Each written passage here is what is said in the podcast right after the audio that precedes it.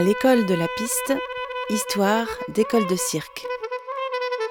Chapitre 4 Circa, un lieu de rencontre.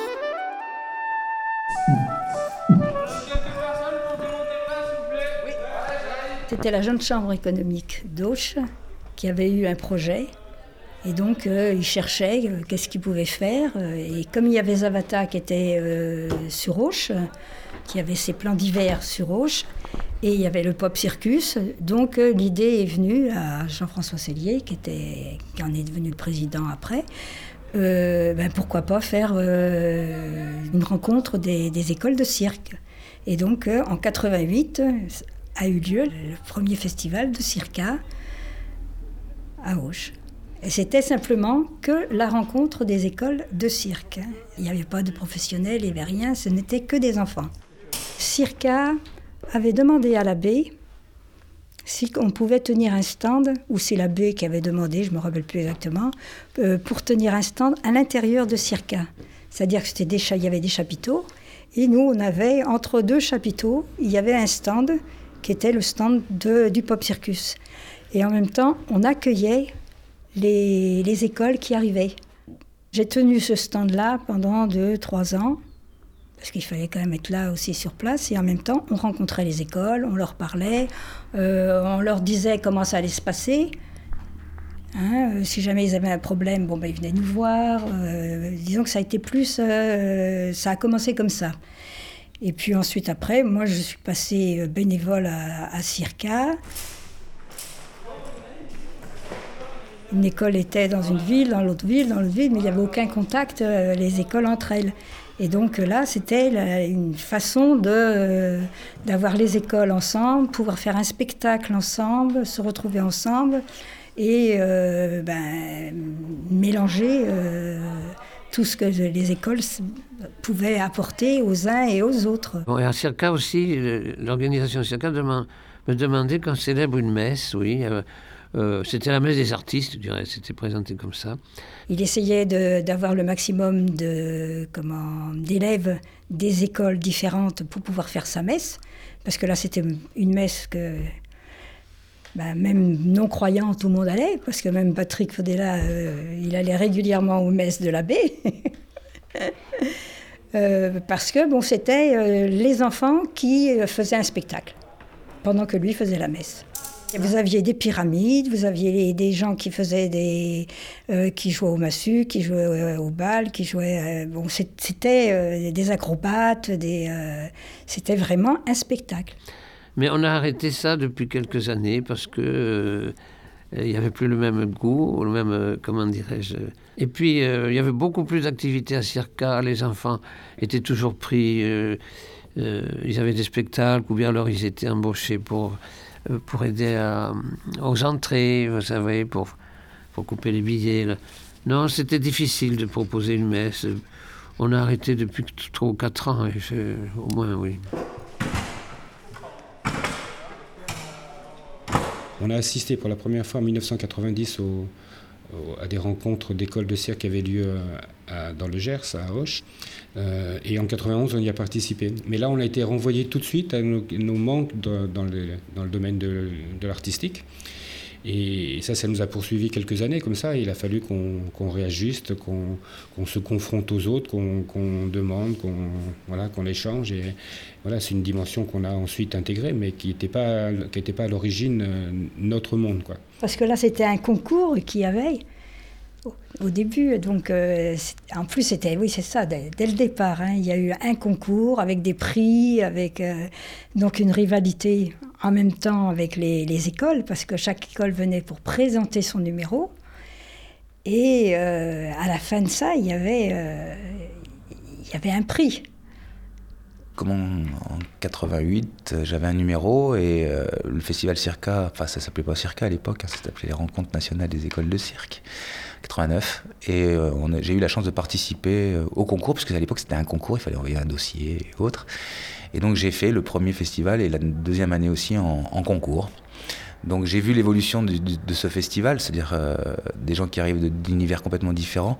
Alors très peu d'écoles, puisque c'était toujours les mêmes, puisque à un moment donné, pour arriver à des hauts niveaux, c'était souvent peu d'écoles à l'époque sur le territoire français, puis ça a évolué. Mais c'est passé du concours jusqu'à la présentation artistique que l'on voit aujourd'hui, sans cette image de concours, même si il ne faut pas rêver, euh, le concours ou l'image du concours entre écoles existe, même si personne ne veut le dire, parce qu'on se regarde les uns et les autres et que euh, les uns et les autres se jugent par rapport à ce qui est présenté. on était, euh, comment dirais-je, en concurrence, surtout qu'avec l'école de Toulouse. On était proche de Toulouse, mais Toulouse a été toujours. On se demandait toujours est-ce qu'on fait mieux que Toulouse ou pas mieux? Est-ce qu'on est, est-ce que Toulouse fait mieux que nous, vraiment? On, était très copains à une époque avec les, jeunes de Toulouse. Moi, j'y voyais une compétition, quoi. Il fallait qu'on soit mieux que Toulouse, quoi. Très amicale compétition. Oui, mais enfin, je, les considérais toujours comme plus forts que nous. On était aussi dans une génération où on arrivait, on va dire, du cirque traditionnel. Donc on arrivait le numéro et que chaque concours nous ouvrait un autre concours, chaque concours nous ouvrait une reconnaissance individuelle, et qu'à l'époque, les formations professionnelles existaient très peu, puisqu'il y avait que Chalon et Fratellini qui existaient. Donc, euh, ça nous permettait aussi de voir d'autres choses et de se rendre compte de ce qui se passait. Et c'est vrai qu'au début, bon, ça, ça s'est très bien passé, et puis petit à petit, c'était devenu un peu plus euh, virulent. Euh, même au niveau des écoles. Les écoles, bon, ben, ils venaient pour, pour gagner. Du jour où il n'y a plus le concours, on a changé l'ambiance les écoles se...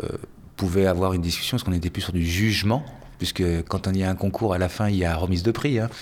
Donc il y a, comme dans tout concours, euh, négociation euh, en coulisses.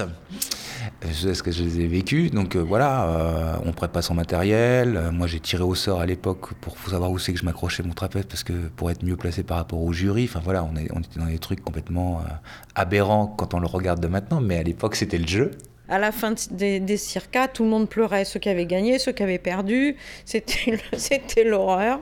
C'était l'horreur. Donc le concours a été supprimé. Ça a duré 10, au moins 10 ans. On ne détient pas la vérité et, on aime bien piquer des choses euh, qu'on voit, des idées. Euh. par exemple, quand on, ont été créés ici, euh, parce que ça a été créé ici quand même, faut pas l'oublier certes par Gérard Fazoli, mais ça a été créé ici, les tissus. Euh, ou même l'histoire des longes, la longe d'aujourd'hui, la longe élastique et tout, ça a été créé ici certes par Gérard Fazoli, mais ça a quand même. Mais la question a été posée plusieurs fois à Gérard euh, est-ce que tu as déposé? Mais enfin, aucun intérêt de déposer euh, pour. Voilà. C'est ça l'idée de, partager, quoi. Parce que euh, des nouvelles figures, partager une nouvelle conception, partager tout ça. Avant, c'était chacun dans son précaré. Et, et c'est ça où les concours sclérosent les choses c'est que du coup, il n'y a plus de partage, quoi. Et c'est la compétition pour la compétition.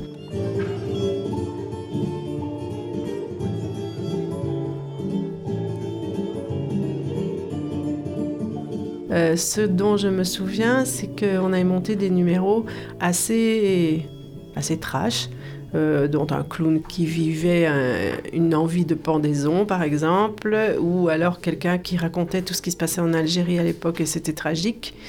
Euh, à partir d'un numéro d'emmêlage à la corde volante.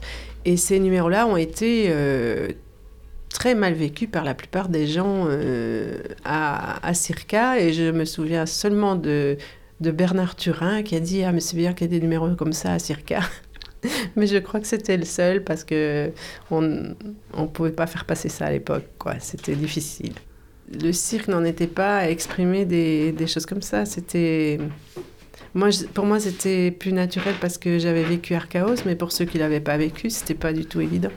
Euh, parler de la mort, euh, voilà, le cirque c'était divertissant quand même, c'était un, c'était pour les enfants, par les enfants, euh, etc. Donc la formation professionnelle faisait aussi un grand, un grand choc peut-être quelque part dans ce, genre de rendez-vous. Le gros tournant, on va dire, de la création et, du regard du nouveau spectacle et du tir de création au-delà des plumes qui existaient depuis longtemps, c'était le premier spectacle de Chalon qui est sorti euh, dans les années 90, 91, 92. Ça doit être quand c'était le cri du caméléon.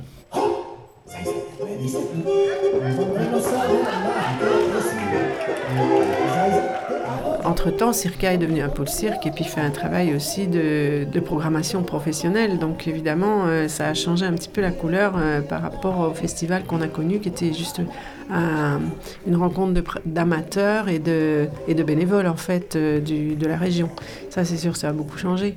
maintenant, toutes les choses évoluent et voilà, Circa aussi, c'est tout. Les anciens qui étaient devenus professionnels donc, ont voulu venir faire montrer ce qu'ils faisaient. Donc ils ont commencé à faire leur, compagnie. Euh, ces compagnies-là sont venues présenter leur, leur, travail. Et donc petit à petit, bon, bah, ça a été des compagnies en compagnie en compagnie. Et donc là, euh, pour devenir ce que maintenant Circa est devenu, c'est-à-dire beaucoup de compagnies, parce qu'à Circa, il y a tous les programmateurs qui viennent. Donc ce n'est plus du tout la même chose. Tous les programmateurs viennent à Circa pour, euh, ben, pour acheter leurs spectacles, pour voir des spectacles, pour voir... et voilà la part des écoles maintenant est beaucoup moins importante que ce qu'elle a été.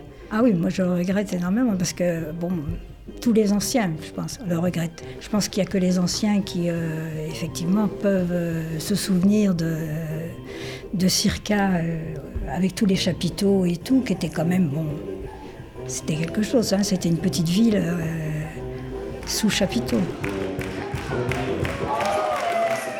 Et c'est là aussi la fédération a, eu son, son, importance et son mot à dire, c'était justement c'est là qu'ont commencé, commencé les interventions sur la sécurité. C'est euh, quand on a vu, euh, quand on s'est rencontrés les écoles entre nous à Circa, où on a vu que certains avaient des pratiques un peu un peu dangereuses au niveau surtout avec des enfants et qu'on a fait évoluer. Enfin, c'est à partir de là qu'on a cherché à faire évoluer les choses. Je pense que c'est la même année que la FIDE euh, a créé sa, fédération, la même année que Circa. La première AG de la fédération a eu lieu à Circa en 1988.